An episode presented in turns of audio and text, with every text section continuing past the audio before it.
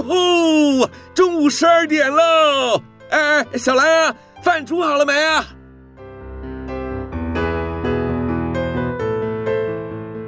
您现在收听的是云端新广播，FM 九十九点五 New Radio，最自由的新声音。现在收听亲子加油站，有办法改善小兰跟我的亲子关系吗？应该有机会吧。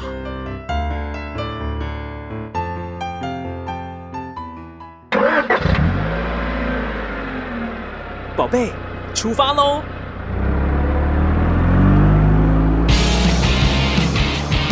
亲子加油站，帮您加满教养正能量。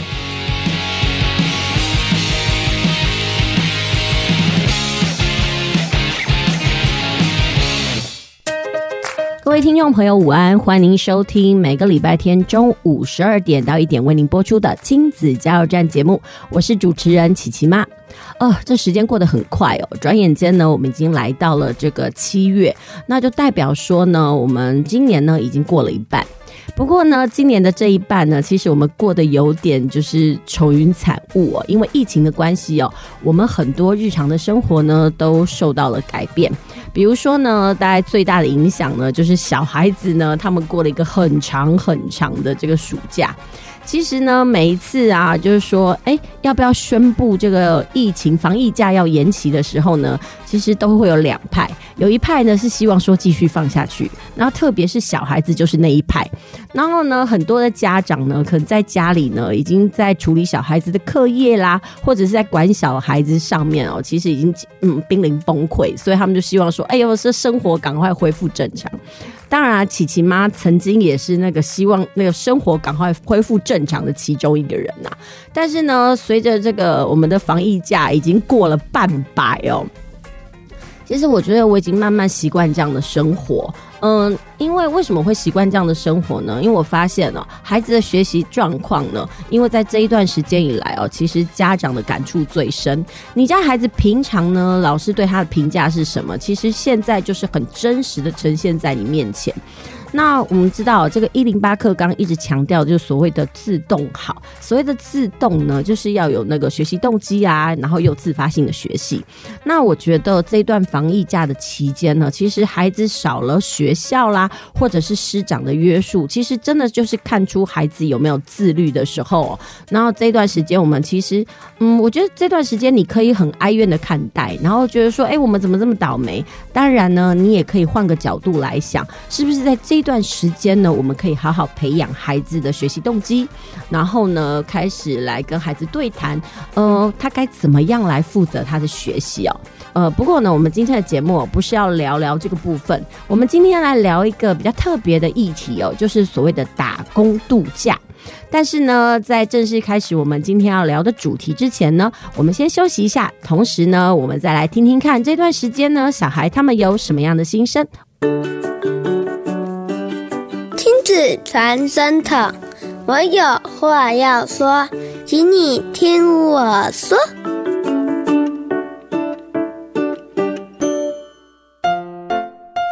我是三年级的小学生，因为本来的课还要上一到五，然后很多很多堂课，然后现在上网课的话，只需要上两堂，我觉得还 OK，因为。这样的话，我还有更多时间可以去做自己的事情，不需要用太多时间在耽误在上课这个事情。好，那可是有没有考试呢？有，但是我们是用打的，可以不用写的。嗯哼，那你觉得呃，网课的考试方式呃，跟这种一般普通的考试方式有什么不一样？就是因为一般普通考试的话，就像手写很酸，而且但是。如果我是用网课的话，没有限时间，所以你可以慢慢写。我是觉得蛮开心的，因为可以不用去学校，然后一直坐在那个座位上，一直听老师碎碎念。大家好，我是今年小六的毕业生。关于这次的防疫假，我有一些想法想跟大家分享。以前我很讨厌上课。因为我总觉得老师讲得很无聊。但从防疫家开始后，我变得很期待上课。哦，原因是因为太久没跟同学、老师们互动了，所以我有点想他们。因为我是小六的毕业生，所以我原本的毕业典礼变成了线上毕业典礼，这让我很难过，因为没有一种与同学分离以及离开母校的这种感觉。以上就是我这次想分享的内容，谢谢大家。工作大未来，阿爸阿母恭候你知。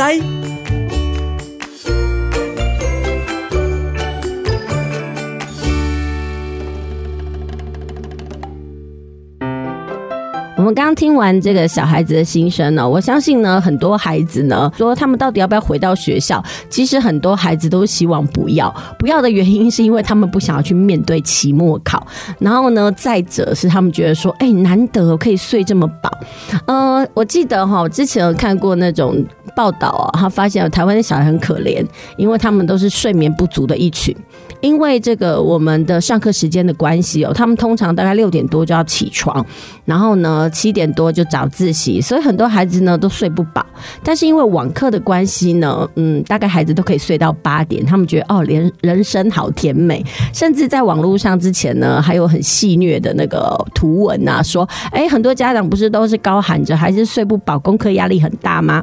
那我们网课刚好符合了那个孩子的期待，但是符合了期待之后呢，家长又开始说哦，孩子好松散。反正不管怎么样，不管是什么样子的局势哦，其实每个人都有话要说。好，那今天呢，我们要进行的就是这个工作大未来的部分。不知道听众朋友呢，你们对于打工度假呢，你们怎么看待？呃，其实呢，在年轻的一代哦，很多人呢对于打工度假都怀抱着憧憬。那今天呢，我们就邀请到这个已经大学毕业了，已经要快两年的华华来到我们的节目现场，来跟我们大家聊一聊。曾经他也是怀抱这个打工度假的一员，那他对于打工度假的心情跟心态到底是什么呢？好，那我们请他来到现场，华华午安。各位听众朋友，大家好，大家午安。对，好，那华华，我们今天很高兴邀请你到我们的节目现场，然后跟我们大家聊聊打工度假这件事情。其实我觉得很多的年轻学子提到打工度假，很像都会给他蒙上一层很美丽的色彩哦。是，好，那你可以跟我们大家讲一下，你怎么当初会有这样子的心情呢？呃，对于打工度假这个想法，这其实算是一个我从小到大的梦想。嗯、因为从小的时候，人家在问说你未来想做什么？啊，未来的梦想是什么，我永远都是写环游世界。但是我是那种从小没有出过国的，所以我就后面在那边找说有什么办法可以让我出国的时候找到一个哦，原来有打工打工度假这种计划，所以我就非常期待我可以满十八岁啊，开始获得那种资格申请等等那种，我非常的期待。那然后，所以中间也有在规划说，哦，我要怎么存到第一笔钱啊？打工度假可以做哪些工作？我第一个想要去什么国家啊之类的，这样子。哎、那你其实只是一个萌生的那个点，就是你从来没有出国过，所以你想要出国就对了。哎、可是讲实话，打工度假这件事情哦，你有把它列为你人生的第一要务吗？就是在学生时代。呃，在学生时代的时候是有的，所以说其实那时候很多同学可能就是玩乐啊，嗯、就是呃，就可能唱歌，然后出去玩，然后吃大餐等等，我通通都没有参加。我的大学其实过得蛮贫乏的，就是都是呃，可能照我的规划，或者是我在花时间在打工上面。嗯、对，哎、欸，那我知道，当你萌生这样子的想法的时候，你什么时候跟你的家人、同学、朋友提起？哎，确切的时间我不是很知道，但是我一直都有在向家人透露这样子的讯息。嗯哼，对啊，对啊。然后像是身边的人可能也会知道说，哎，我比较想要，我想要出国啊，未来想干嘛之类的，嗯、就是比较亲近的会大概一点点知道。对，因为我的个性是那种，我还没有实现之前，我不会想要就是让大名大放，不想让人家知道。对。对，哎，那我想要知道，其实呃，打工度假对于很多传统的父母来讲哦，它其实并不是一项职业，它只是人生的一个过程。那我想要问哦，其实很多的父母，尤其是传统的那些父母，他们都会希望说自己的子女在工作的追求上哦，嗯，可以平顺平稳。很多父母是有这样子的期待，因为他不希望孩子经历过太多的考验或磨难嘛。那我想要知道，虽然你有跟你父母提到这件事情，但是你父母对于这件事情他们的看法是什么？嗯、呃，像我们家的父母其实也是比较希望，毕竟像我念师范嘛，就会比较希望说，嗯、呃，我是公考公务人员啊，或者是将来当老师这一种的。嗯、对，所以其实家里，嗯、呃，比如说比较明确知道的时候，我不想当老师这件事情，其实家里也是会有发生一点小革命这样子。嗯、对，可是就是你在过程中，我觉得其实也是要给父母时间，就是让他们，那你的决心也是要够，就是让他们知道你就是想要做这件事情。那距离你做到这件事情只是时间的长短，也许刚开始他们可能会很排斥还是怎么样，但到后面他们的态度可能就你很坚定的时候，他们可能会变成说：“好，那我知道，可是你要让我们安心。”嗯哼，对，变成是，但是你同时做这件事情的时候，也不是毫无计划，或者是说我就是要这么做，你可能得让父母知道，比如说像，比如说像存款的地方啊，你就不能说哦，我自己要出国，你要支持我的梦想，然后飞机钱所有的。还是找工作，这些都要父母去负责。但我觉得说，这是你要做的事情，你也要让父母知道你是真的有规划，然后这些东西你也是有能力去把它完成的。嗯哼，对。哎、欸，那我想要问一下，既然你对于这个打工度假，你很早就怀抱着这样的计划跟梦想嘛？是。那你刚刚也讲到，要执行这样的计划之前，很重要就是我要有先期规划。那你有爬文吗？或者是你做了哪些功课呢？嗯、呃，我之前的规划是，比如说像我会觉得说，我想要赋予打工度假的意义，另外一层意义是，我也想要获得学习。所以说，在很多人可能会是找劳力型的。工作的时候，我会觉得说，哎、欸，其实我的语文程度还可以，沟通上没有问题，所以我那时候就去有研究，是不是有呃，除了农场之外，劳力型工作另外的，所以有找到，比如说像是做餐厅的服务员，那我觉得我可能练习绘画的机会会比较多，嗯、那就会自己可能去安排学习英文啊，或者是找到一些呃什么机构专门在做代办的，嗯、对，就是会做这些。那你在这部分的接触，比如说你曾经做过这些事嘛？那我相信，其实，在我们的听众朋友里面，应该有一些新兴学子哦，呃，就是他们也想要来，就是试试看这个打工度假。那你可以跟大家讲一下，你做了哪一些功课？可以把你的 know how 告诉大家吗？嗯，基本上这个。因为这个东西现在已经不是一个嗯，可能很冷门的东西，所以网络上可以查到的资料真的非常多，而且甚至我相信有的时候你们身边的朋友里面就会有遇到一些曾经打工度假的人，那可能就是可以跟他们去聊聊啊，他们是怎么找到那些资讯？因为其实像做代办的非常多，那你们就是变成自己要去比较评估，就我觉得其实就跟规划旅行还是规划任何事情一样，我们。现代人的基本功之一就是爬文找功课，对，这基本上已经变成对，我觉得对现在的年轻人，或者或者是身为现在我们来说，这不是一件很困难的事情，真的。所以这就是为什么我们国内哈必须要去推广这种阅读吧，因为爬文其实就是一种阅读能力的展现，是。你必须要去，而且我真的觉得现代人真的需要这样的能力，他需要去广泛收集，但是那些东西只能叫资讯。对，你把它吸纳归纳之后，才能成为你的知识。所以我觉得这个部分可能，如果说你真的要去哪里的话，其实以前的我们的社会就是用问的。但是我觉得问的话，其实那是别人的演绎或者是别人的呃吸收。那如果你是可以自己去统整，我觉得这个能力其实用到每一个呃行业啦，或者是每一个领域都可以。是。对，所以你那时候爬文，你大概什么时候开始爬文？然后做了多久的功课？我其实蛮慢的，我是快要出去的时候，比如说大三、大四的时候，我才开始做功课，然后才开始找代办啊那些的。对啊，所以其实算是比较晚，因为我前期比较多，我觉得说没有钱，什么都不用谈，所以我比较多是着重在赚钱的部分。哦，所以你在学生时代就一直打工吗？嗯、对，哎，可以跟大家聊一聊，就是你的打工经验嘛？不过在正式聊这个打工经验之前，我们先休息一下，听首歌，等一下再回来。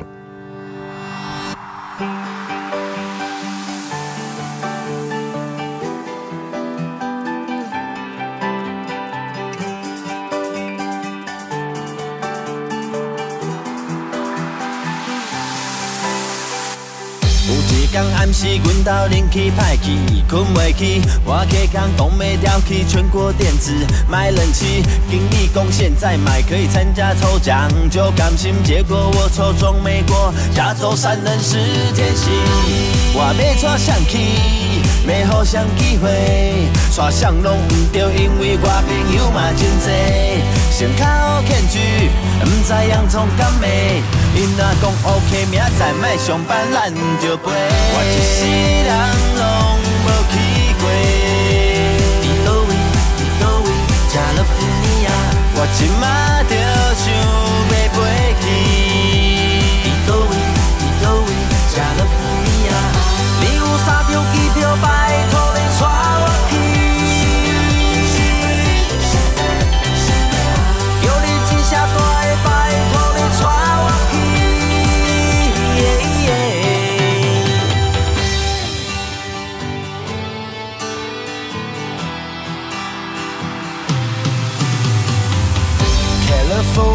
我把墨镜摘下，我的天涯做什么都超嘻哈，赛事超大，超级 hip hop，放眼望去，个个都是 low 咖。先感谢春风给我这个机会，去环球影城我们玩到铁腿，玩任何设施我都不用排队，因为我有快速通关票券，爽到翻天，十天九夜，去拉斯维加斯我还输钱，还会再来让你招待，下次还会再把电视弄坏。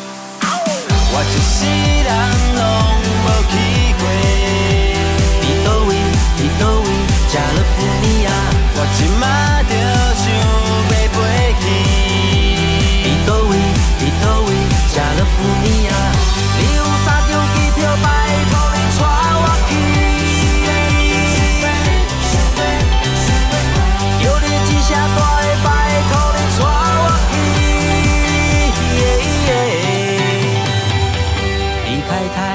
起飞要去加州，翱翔天空，我表现一派轻松。感动太多，我首先感谢春风，因为你我才可以去迪士尼看恐龙。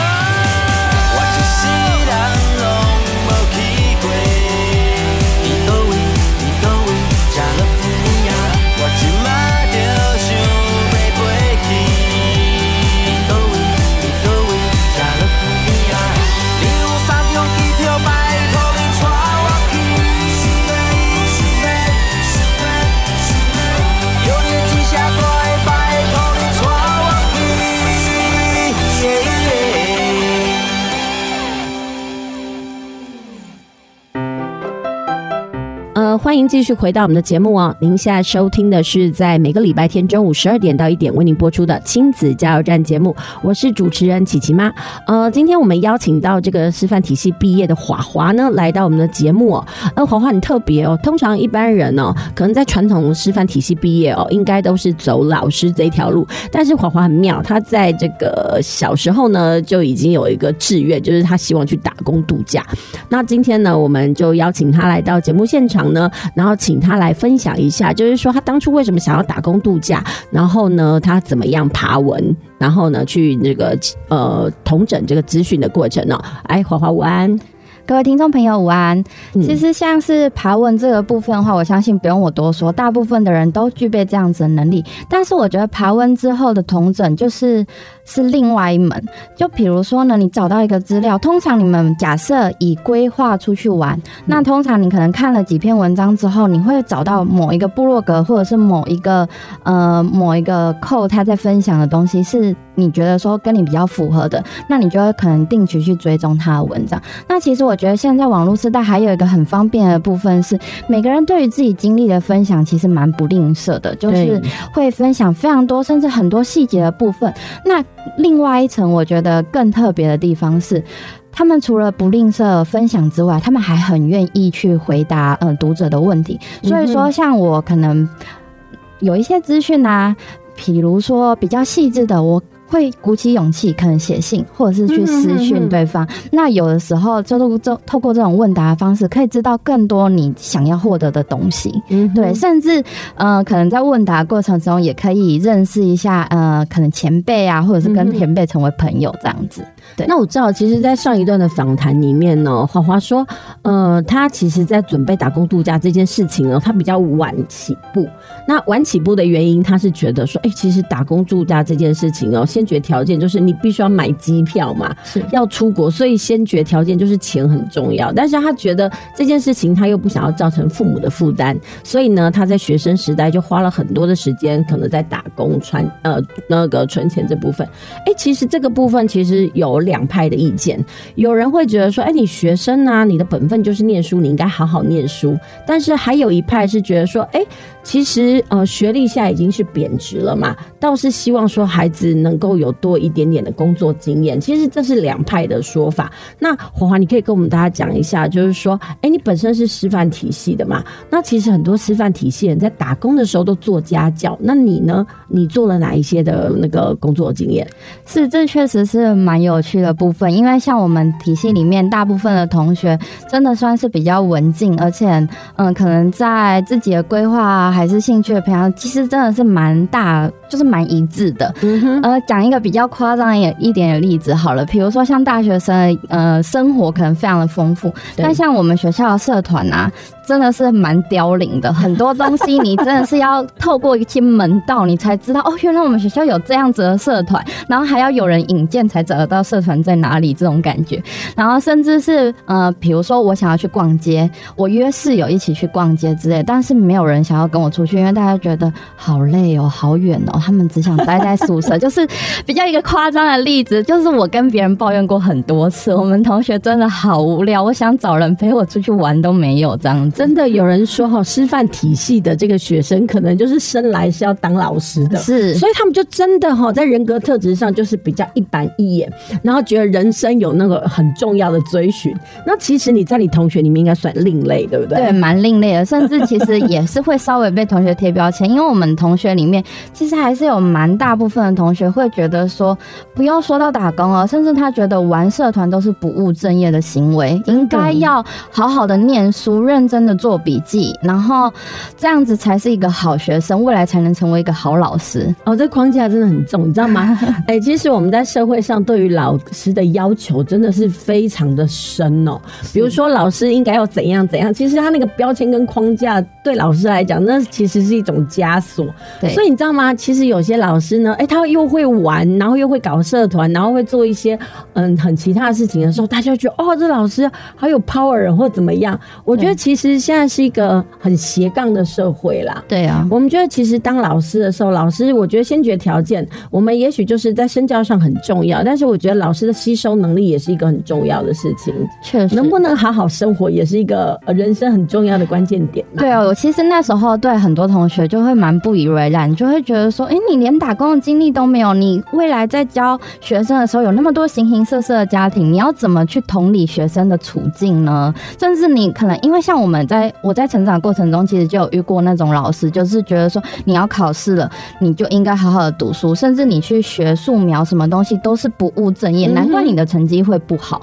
对，然后就会希望小孩子不要去学习那些东西。没有，我觉得这是一种社会枷锁。呃，我要回想到我小时候，呃，小时候呢，呃，学校就会选一些什么，诶、排球校队啦，然后什么校队，然后那时候你知道吗？琪琪妈，我小时候呢，就是头脑简单，四肢发达。然后呢，那时候就会有跑步啊，因为我可能就相对的比那时候的同年龄的学生还要呃同学还要高，所以我就很容易要被参加那个什么呃排球队。我那时候兴致冲冲讲说：“天哪，太好了，早上可以不用早自习，还可以去运动。”回去跟我妈讲，我妈马上说：“不行，你去参加那个干嘛？”我突然觉得有种五雷轰顶的感觉，说：“天哪！”我所有的社团活动就这样子戛然而止哦，因为其实我觉得很多父母都会觉得，哎，你学生时代参加那些乱七八糟干嘛？但是曾几何时，我觉得这样的观念在改变呢。呃，比如说我现在发现哦，很多的家长可能是小时候受到了束缚，所以现在呢，很多学校的那个社团很蓬勃发展，比如说什么手球队啦，然后来那个什么跆拳。到啦，然后羽球队啦，就早上早自习活动多得很。然后呢，以前根本不用，呃，以前可能是教练呐要去拜托家长说，哎，麻烦你让你的孩子来参加我们的这个活动。就现在不是，哎，是很多人强迫头要去参加，让自己多才多艺。所以我真的觉得这社会在改变哦。对。确实真的是这样，所以我们就真的反推到一件事情，就是说，哎、欸，私院体系哦，哎、欸，你你想哦，你毕业其实呃也还没有两年嘛，其实你的同学现在就是未来可能都还是要成为老师那群人，那你就会发现，哎、欸，你在你同学身上，你会发现他们那个学习的那个窠臼还蛮重的。真的，所以他们都不愿意去尝试其他的行为嘛？你很少看到那样的同学，是不是？应该说，就连呃班上的同学，以打工来讲，嗯、基本上就是家教，然后几乎都是做家教。嗯、那少数会去做补习班，基本上是不会有人去做餐饮业。嗯哼，对。他们会觉得，嗯，那个跟所学没有关系。我觉得可能是比较务实取向，就觉得说，哎、欸，你去做了餐饮业，跟你未来工作有什么关系？确实，对。那那你当初的考量点是什么？除了是所谓是赚一些那个旅费以外，另外的考量点是什么？嗯，像比如说，我一开始也是我想要接家教，但家教一样也是你没有经验，没人家没有想要你的，所以说我就先去了补习班。有了补习班的经验之后，接家教就比较容易。但其实像我是国文系毕业的，那其实国文系的需求在家教里面没有很高，所以找工作上也没有那么容易。那需要机缘，那不一定遇得到。对啊，所以说其实机会不多。那最好找的工作，我觉得说其实就是餐饮业。嗯哼，呃，另外一个也是餐饮业的工作，除了好找之外，嗯、呃，我觉得它的时数长，所以说虽然金额不高，但累积起来也是蛮可观的。所以说我其实做了蛮久，嗯、欸，也没到真的很久啦，但是比较长时间，我有大概半年的时间有在咖啡厅打工过。嗯哼，你个人喜欢那样子的工作氛围吗？嗯、呃，我觉得。很累，是真的很累。就是做了之后，从此之后就觉得说，我的就是不要再进那个餐饮业。可是我觉得在餐饮业里面，很多人会觉得说，那是一个替代性很高，人人都可以上手的东西。但我发现我在餐饮业工作以后，未来在工作的软实力上面，其实蛮多受到别人的肯定。那我自己去回推，发现那些东西其实是在做餐饮的时候累积起来的。真的，我就觉得有时候你去做一些工作，不是看那个工作的本身，而是你去学到一个所谓的敬业态度。是我我真的也觉得这样。其实在，呃有一些孩子哦，可能他很会读书，但是他出了社会之后，到了职场，他发现，哎，职场需要关注的面向很多，而不是把自己本分做好就好。嗯、他其实是需要去跟人家配合合作，而且真的是有一句话，台语那广告词，耐操喝懂变得的，真的，我觉得那种耐操的那个能力很重要。但是因为可能在我们的可能从小的一些学习的氛围里面呢。家长就觉得，如果你是学生，你就好好好念书就好了，然后其他什么事都不要做。哦，说到这件事，我就会想到我婆婆。呃，像我算是也不算是那种很新的妈妈，但是我觉得我大概在中生代。对于我们家的小孩，我觉得孩子应该要培养他做家事的能力。所以，我们家虽然是两个小男孩，但是我就会呃，就是培养他们洗碗啦，然后扫地啦，倒垃圾。因为我觉得家是大家的，我们应该培养这个能力。但是对于我婆婆来讲，她觉得怎么可以叫小孩做家事呢？她就觉得小孩就是要念书，但是。我有看过一篇那个报道，他说啊，如果小孩子啊，他做家事的比例越高，他未来出去工作的时候呢，他找工作就会越顺遂。我觉得其实也不无道理，因为孩子如果说他平常除了课业以外，他的其他那些呃生活能力的自理强一点的话，他去工作的时候可能遇到很多的困难，他比较能够呃用类推的方式去解决问题。因为一个孩子如果只知道在书本上学习知识，然后他只是片面单一的话，没有所谓的手作智能，我觉得可能他在未来工作上的时候，可能不知道怎么跟别人进对应退，或者是说面对问题的时候，呃，他也不知道怎么样去应付。所以我真的觉得做家事或者是打工，其实就是做呃课业以外的事情，真的都还是学习上蛮重要的涵养。确实，对，而且比如说以我的。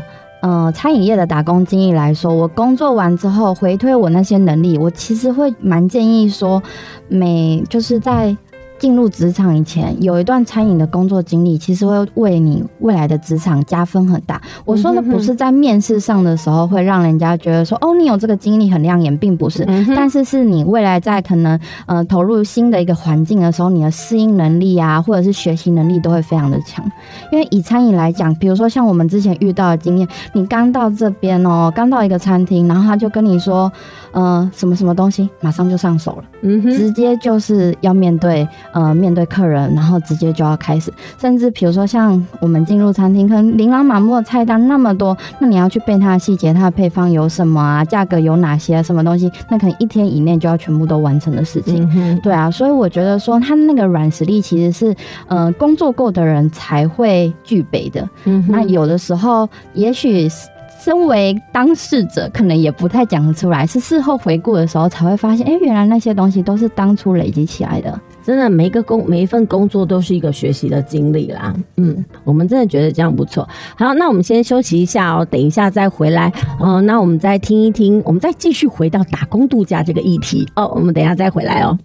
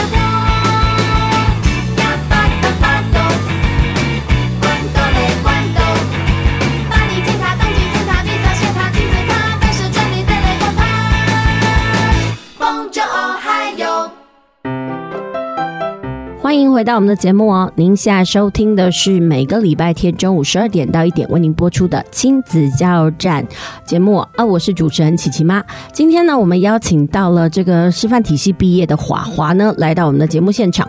呃，其实呢，一般来讲，很多人都觉得师范体系毕业应该要当老师，但是呢，他其实应该算是一个怪胎，他自己也这么说。呃，因为在那个他的同学里面呢，大家都很认真的在念书，就只有他呢，呃，在。想他未来要打工度假的事情，那关于这部分呢，我们来想想看哦，呃，请他聊聊，呃，他关于这一段路的那个心路历程，他个人的想法是什么？大家好，心路历程讲起来真的是蛮一波三折、跌宕起伏。好，确实，呃，如果说，嗯。那个时候，其实大家都是在努力的为未来做准备，就是可能有的人规划要考公职啊，有的人规划要当老师。但那个时候，我想的是要怎么样，嗯，让我自己的时间多一点。因为我确定我未来不想当老师之后，我就觉得说我在上师培的时间是在浪费我的生命。对，确实。然后另一个还有，我们需要。出去的时候需要那个实习半年，那我会觉得说半年的时间其实说长不长，说短不短。那时候我可以做很多的事情，所以说我就很努力的在放弃我的师培资格。对，因为我们其实是我们我们算是一进去就是有师培资格，那都是要全部都要修完才能够毕业。对，那我们那个时候其实没有得做选择，我们就只能说，比如说就是操行成成绩被打低呀，然后还是拜托老师说。可不可以把我放弄到把这个资格弄没有？对对对，嗯、像是这样子，就是所以说在同学里面啊，甚至在老师里面，都是会觉得说何必呢？你就已经是师范体系，你为什么要走这条路？很多人想当老师要那个资格，你为什么要放弃？对对，确实。哎，你告诉我为什么？而且在家长里家现在在家长里面，其实真的是像是我呃。我爸爸算是没有办法接受，那时候家里还是算是发生一点小革命，就是觉得说算了算了，不想跟你讲了那种，就是已经就是有点算蛮严重的，我觉得，嗯哼，对啊，就人家大部分人都会觉得说，哎呀，你好不容易有一条稳定的，而且你也不是说很困难，你做不到，对，但你是自己去选择放弃掉，然后其实像长呃长辈的概念就会觉得说很多东西你。不是说我的观念，我的观念会觉得说我要用到的时候，我再把它学起来。嗯，对，因为像很多东西，我们都规划说，我们我们概念上，比如说以以学英文来讲，大家都觉得学英文好，我们要学英文。可是好多人学了英文，学了之后又忘，或者是花很多钱去学英文。那其实我后面会觉得说，我的概念是你真的要用到的时候去学才是最有效的。那我就会觉得说，我已经确定不。不上师培，那我呃不想当老师，那我何必花这些时间？那这些时间我可以去听演讲，我可以泡在图书馆，我可以做更多更广的学习。对，但但是但是没有人可以理解。对啊，哎、欸，那我想要问一下，就是说，毕竟你这样算另类，但是你的学长姐有人这样吗？有，但是真的真的非常少数。那其实我。在大学的时候听了一个蛮算是影响蛮深远的演讲，嗯、那个演讲者现在是亮宇的创办人，就是他本身也是他算是不算是师培体系了，他是一般大学，那他也是算是可能文组啊，可能很多人会觉得说那出来要做什么？那时候他就跟我们分享了国文系的下一步这样子的主题。那那时候他说他修了多少的课，然后可能国文系可以做文案啊，做什么什么。一大堆，只要跟文字有相关的东西，你都可以延伸出去。所以反而是国文系是一个，呃，你可以说它是限制，但可可能说它反而是。非常没有限制的东西，那那时候其实就开阔了我一个很大的视野，就觉得说，哎、欸，原来我们都被自己的思想给局限住。对，尤其像我们学校，我们学校有一个老师，我很喜欢他讲的一句话，他说，呃，科系是你的选择，但不是你的限制。嗯，对，我很喜欢他那一句话，其实蛮常用那一句话来提醒自己。所以说，我就觉得说，嗯，像以我们学长姐，有些人啊，他们可能也是跟我走一样，他就不想走这条路，所以他也是去申请放。放弃师培资格，嗯、那我印象蛮深刻的是，我有一个学长，他在，他其实是非常非常有才华的。他已可以成为文学家了，我觉得，嗯、对，因为他基本上每一次只要呃写作品，几乎都会得奖，而且他的作品真的是非常就是很有才华、很有文学气息的那一种。所以他在四年的大学四年的期间呢，他就写了很多的诗，大四那一年就直接出版，呃，出版一本诗集，而且他的诗集可以邀请到很多知名的呃诗人来帮他做那个书评的，对，写序啊、推荐等等的。所以我那时候就觉得，天哪，太佩服了，怎么有人 四年的时间可以直接出版一本书，对，然后还有另外一个学姐，我也是印象蛮深刻的。她是呃，她也算是师培体系，那她本身自己就很喜欢写写写东西啊，写词啊之类的。嗯、那她有一个，我们其实有一个算是有一个机缘呐。我们学校有邀请到知名的作词人，就是林秋离，嗯，嗯来我们学校当客座讲师。嗯、那其实他可能有的人对他的名字不太熟悉，但是如果他的作品大家一定蛮熟悉的，比如说像。像张惠妹的《简爱》啊、《听海》那些都是她的歌。那比较新奇的，可能像是林俊杰的呃呃不为谁而作的，嗯、哼对，对，就是那一首歌。嗯，那那时候其实她也有那个学姐，同时也有上那一门课。那认识了老师之后，后面也当她的嗯、呃、可能助教啊等等，就接触到了这些。那其实她本身的才华也有在呃其他地方，比如说像独立音乐帮忙做词曲。嗯、哼哼对，那她现在就是可以蛮常看到她发表的作品啊，她已经可以进到一些公司，甚至已经到对岸去发展。嗯，对啊，就我觉得真的是非常厉害，就是从国文系跳到变成作词者，就很很特别。那我们还有一个学长，他是他也是我们体系里面，然后他是自己休学。嗯，他休学去，他是休学去打工度假，然后回来之后呢，他就呃把他这段经历啊写，就是做成讲稿等等，然后自己去投递申请，然后在台湾的各大学巡回演讲他这段经历。嗯。其实你们生命呃，应该是说啊，生命中的每一个部分都是我们的涵养。就像你刚刚讲的那一句话，你说嗯、呃，你听到一个老师分享啊，就科系是你的选择，不是限制。但我觉得这句话也适合用在职业是你的选择，但是不是限制。你就是，所以现在为什么会有所谓的斜杠人生呢？你可以把这个固定的职业做成固定的样子，当然你也可以开辟无限的可能。我真的觉得，其实现在没有说一定得怎么样，所以很多人都会做一些不一样的工作。我们这个部分呢，就是请华华来讲一下，就是说，哎，他在这个师范体系里面的怪咖生活啊，因为他其实受到了很多学长姐的启发。但是我想要问一下，但是你真的从来都没有后悔说你放弃师培这条路吗？呃，当初觉得非常的帅。破釜沉舟，毅然决然，不同于常人。对对，然后呢，身边的人的反对，同学的不理解，家长呃父母的不理解，然后老师的劝说，都觉得是你们不懂我。对，但是说真的没有后悔，这其实是后现在比较敢谈，因为当初真的不敢讲。你一讲你后悔，当然会有多少人来看？你看后悔了吧？就不听我的，那个落井下石，说后看不听老人言哦。对，大家就等着这个缝要插你的针。没错，所以说我就觉得。说我打死我也不要回去当老师，我也不考公务人员，我不可以呃落了他们的口实。对，就是我当初说的，我赌一口气。对呢，我就是后面的时候，比如说就开始流浪啊，追梦的过程中没有经验呢，谁要谁要圆你这个梦啊？对对，所以说就是嗯，可能到处漂泊，然后存款日渐消瘦的时候，嗯。那但是现在呢？现在那当下就是刚毕业的时候有后悔，那但是现在呢？现在比较不会悔，因为会觉得说，呃，其实如果真的要回想后悔的事情，真的是越长大累积的东西越多。真的，人不可能不后悔，我们还是得往前看。小的时候的志愿就是觉得说我做决定会负责，然后我不要让自己后悔，不做会后悔的决定。可是我觉得太难了，真的是越来越大之后就越来越多后悔的事情。嗯、但是后悔其实并不能够，呃，真的改变些什么。就是日子还是往前走，因为我那时候也有评估，说我如果再回去考老师之类的，哦，那个成本太高了，我可以，我必须得先考上呃研究所，然后在研究所里面再去申请那些，然后你曾经放弃的师培，对，然后再去走一次那个过程，然后还有实习灯，我就觉得那个生命真的是浪费太多了，嗯哼，对，所以我就觉得说，既然没有办法回头，那我们就往前走，那往前走又有什么样的方式可以去？因为就是呃。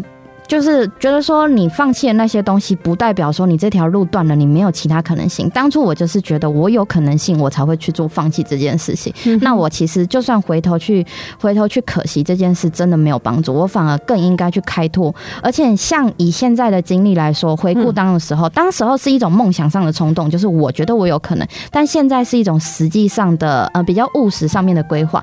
因为相较当初的话，我可能已经接触更多的事情，理解了更多面向，而且。他确实尝试过之后，知道哪些东西自己确实是有可行性。那未来的未来的方向就真的是呃去实行，然后去往前走，而不是去自怨自艾曾经的决定这样子。没错，其实呃职业的追寻这件事情，有人是呃很早就。走了一条人家觉得安稳的路，但有的人呢，他的职业追寻是必须要碰碰撞撞。当然，你就是那一种。但是我觉得，其实，在职业追寻上，真的没有所谓的好坏，因为这都是每个人的选择。那既然做了选择，那就不要后悔，往前走就对了。真的，真的，也就是这样。好，那我们先休息一下，等一下再回来哦。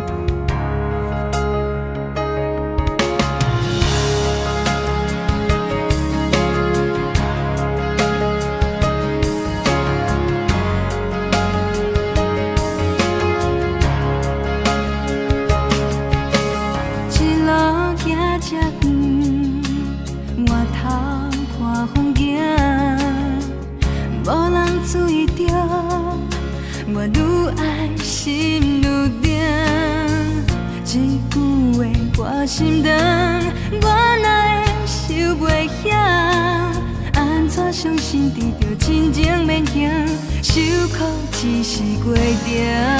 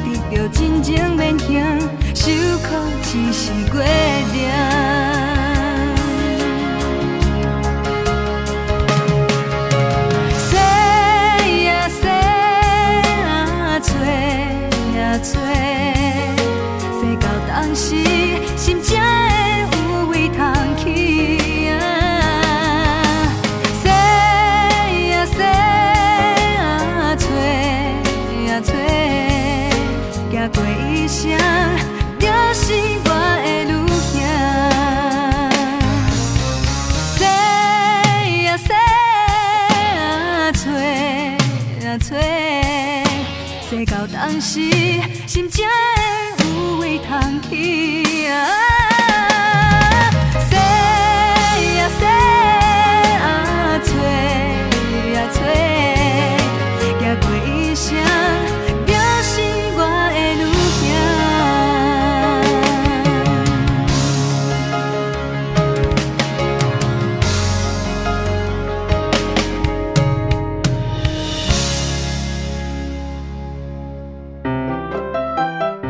回到我们的节目，我们今天邀请到了这个就是叛逆的这个师培生华华来到我们的节目现场哦。呃，在前面的过程当中呢，他跟我们大家聊到了他怎么样在师培这条路上离经叛道。好，但是我觉得这都是每一个人的人生经验啦。但是我们今天还回归到我们的主题哦，就是其实我们今天请他来聊聊就是打工度假这件事情，在前面先前的那个。呃，访谈当中呢，他告诉我们，嗯，其实打工度假这件事情是他的梦想。那他也为了要打工度假呢，他在大学阶段呢，就是存钱啦，然后去听演讲，然后甚至也是去爬文整理资料。但是到时候，呃，到了现在呢，他的打工度假这个计划呢，并没有实行。到底是为了什么？那我们请华华来分享一下。这个过程啊，其实是呃一些经历，比如说这就要从我曾经做一个，哎，其实报名一个蛮酷的计划。那那个计划前面在面试的时候过关斩六将啊，其中其中有一个问题啊，让我做了很深的思考。那个时候别人就问说，哎，你未来规划是什么啊？你的梦想是什么？那我就回答说，我想要出国打工度假。那他就问我说，那你打工度假的目的是什么？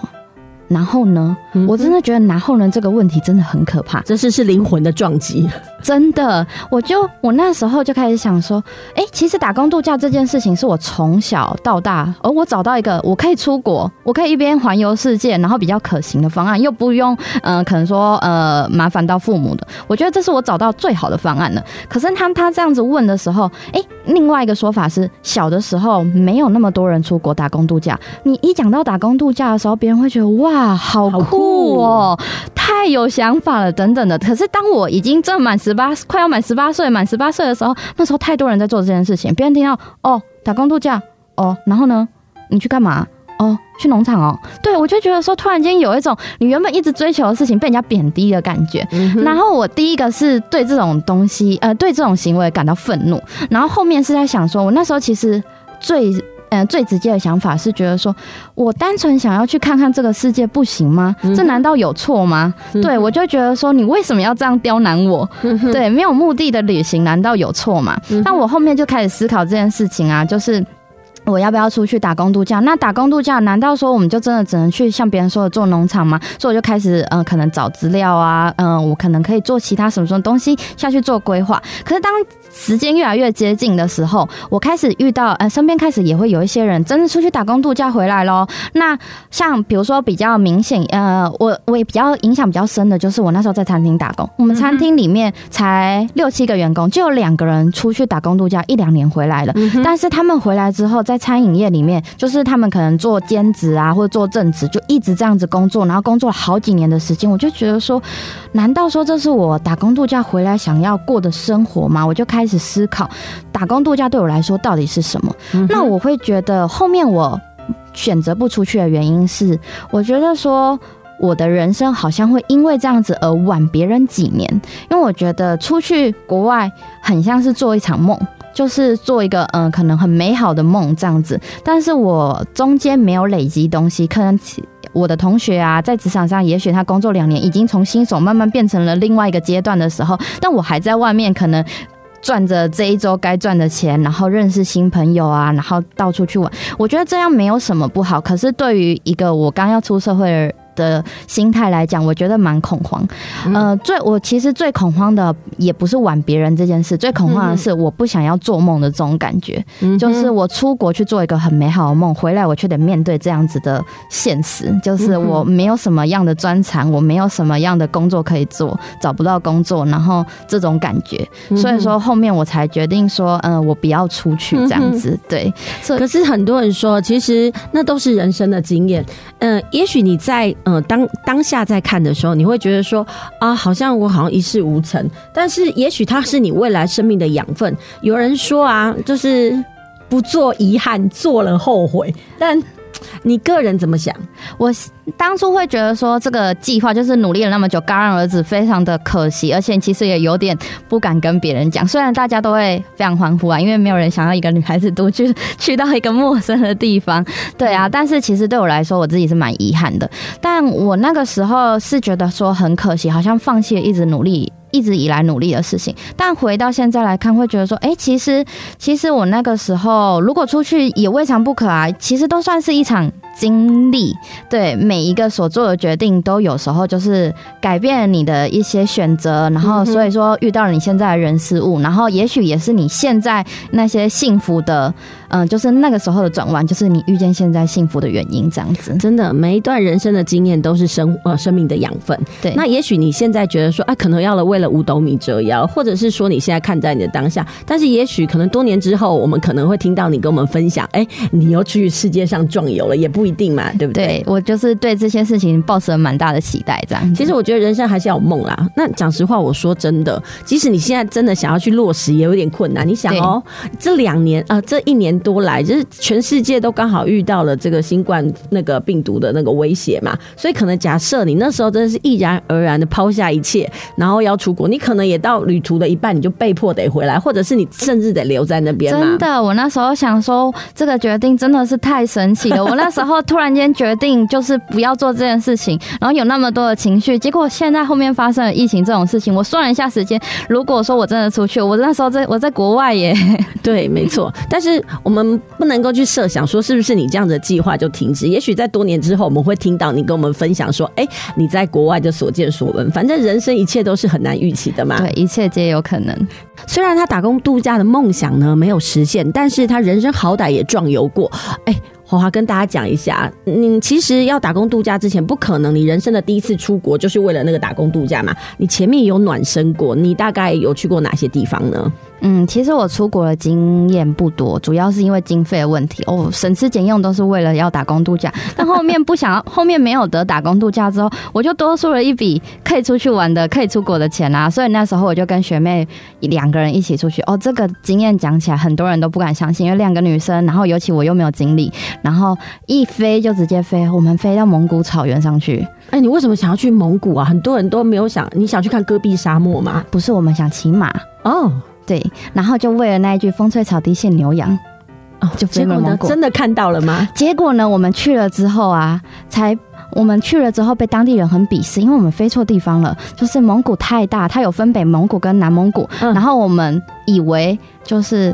蒙古都是草原，所以我们就飞了。然后后面规划想说，哎、欸，我们要去另真的现牛羊的那个地方，但发现路程太远，根本飞不到。所以就是，就算那个来回往返的成本太高了，所以说我们后面又规划可能近一点的，我们反而去西安还比较近。所以说，其实我们，但是以我们这种没有看过草原的人来说，对我们来说非常的壮观了。只是他们觉得没有草，然后很鄙视我们这样子。其实我觉得人生呢，壮游有时候还是有必要性。你看嘛，你现在想起来。那段经历是不是让你回味难忘？真的，现在我们有时候还会说哦，好怀念那个时候的时光，就徜徉在没有看到草原的蒙古。但是我们坐火车的时候，一路整个火车就是旁边就是阴山。嗯哼哼，对，我们这对我们就是我们就会看到一个东西，就会想到哦，我们那时候是我们念的什么什么东西这样子。我们就觉得我们就在那个不叫胡马度阴山的阴山下哎。对，这种感觉真的很难得哦。对对，其实就像哦，因为你说你是这个国文系，然后国文系里面有很多传统的这个中国文学，那在中国文学讲到塞外风光的时候。很多时候，我觉得你可能到蒙古去会觉得很感动，因为我曾经在课文或者在文学里面读到的东西是真实的呈现在我们眼前哦。对，我觉得那样子的感动其实很难言喻嘛。对，真的。对，好，那我们今天谢谢这个华华来到我们的节目哦，来跟我们分享呢他的这个人生历程，也希望那个听众朋友呢，下个礼拜别忘了继续锁定我们十二点到一点为您播出的亲子加油站节目，我们下周同一时间再会。